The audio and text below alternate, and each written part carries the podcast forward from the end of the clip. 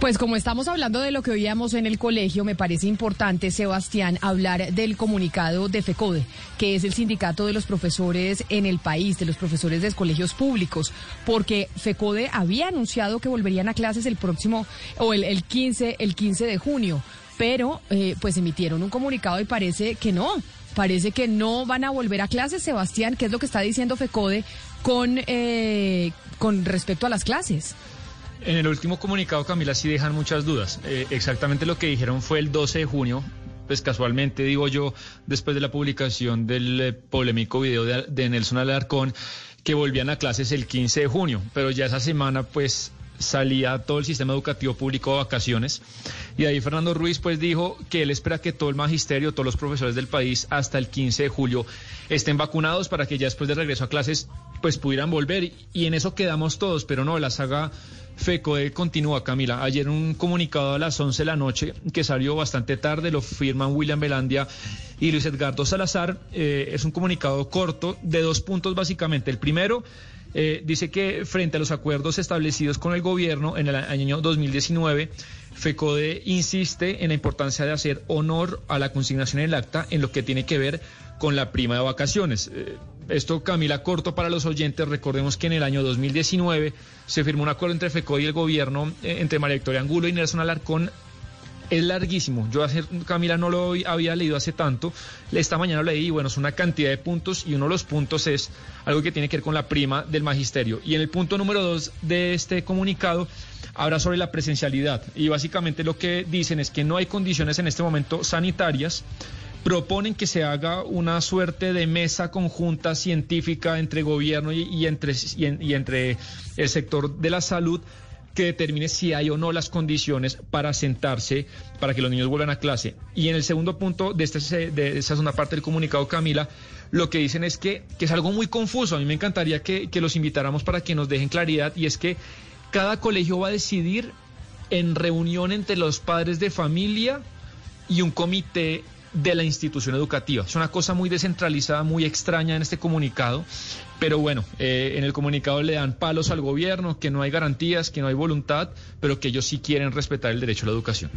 Pues FECODE no nos respondió, hemos intentado llamarlos para precisamente pues aclarar esas dudas que usted plantea sobre el comunicado, pero a mí hay algo que me llama la atención. FECODE menciona que no hay garantías para volver al salón de clase porque no existe pues las medidas de bioseguridad en todos los colegios. El gobierno nacional por parte del Ministerio de Educación dice que eso no es cierto, que si hay muchos colegios que ya están eh, adecuados para que puedan volver a clase.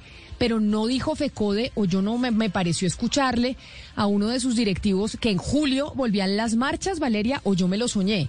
Entonces no entiendo cómo mm. no hay bioseguridad en los colegios para volver a darle clases a los niños que llevan un año o más sin estar educándose presencialmente y ya nos ha dicho todos los expertos que eso no es lo mismo educarse de manera virtual a educarse de manera presencial no hay garantías para la bioseguridad en los colegios para darle clase a los niños, pero entonces sí tenemos la bioseguridad para salir a marchar.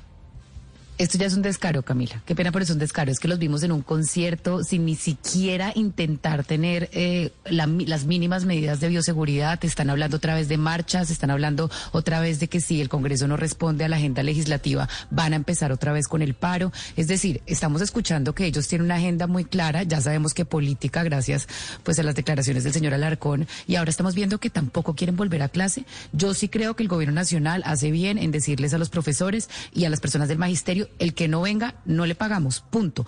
Se retornan todas, se abren absolutamente todas las aulas el 15 de julio y, esa debe ser la orden y los niños no pueden seguir pagando las consecuencias de esta pandemia, Camila. Es que vamos a pagar las consecuencias todos de ver esta generación de niños completamente perdida, es que no es justo. Valeria, mire, esto es una tomadura de pelo o como, como decimos aquí en la región Caribe, en la costa, pura mamadera de gallo. FECODE está mamando gallo con la educación de los niños de este país. Hay una generación que se está perdiendo por culpa de estos señores. Porque además la posición de FECODE ya fue planteada en el famoso video del señor Alarcón. En ese video el señor Alarcón dice exactamente qué pretende FECODE y cuál es la motivación de todas estas marchas y todos estos paros que ellos promueven. Es una motivación electoral. El señor Alarcón creo que va a ser candidato al, Senado o algo así. Entonces no es una motivación altruista pensando en que, además Camila, cuando entrevistamos aquí a la gente de FECODE, les decíamos, bueno, las condiciones ya están dadas porque si no estaban dadas antes para las marchas, cuando ustedes deciden volver a, presencialmente a las clases es porque las condiciones ya están dadas. Pues resulta que en este comunicado las condiciones no están dadas todavía y le mm. quiero decir algo, no van a estar dadas nunca, nunca, porque para que en este país todas las escuelas y todos los colegios tengan las mínimas condiciones que pide FECODE, van a pasar décadas. Porque es que no hay forma de que sea, de que sea de, manera distinta. De tal manera que yo sí creo que la motivación de FECODE la planteó el señor Alarcón en el famoso video, diciendo que lo que ellos aspiran es a derrotar al uribismo hasta el 22 y seguir, y seguir porque es un, es un proyecto de largo aliento político y electoral, Camila. Sí, pero, pero ¿sabe una cosa, Camila? Eh, a mí se me hace que FECODE está perdiendo poder y, cobertura nacional entre sus afiliados, porque yo estoy viendo que en el Valle del Cauca y en otras regiones del país muchos docentes de los colegios públicos están regresando a clases en alternancia y anuncian a partir de julio, finales del próximo mes de julio, clases presenciales. Es decir, parece que están desatendiendo las directrices de FECODE.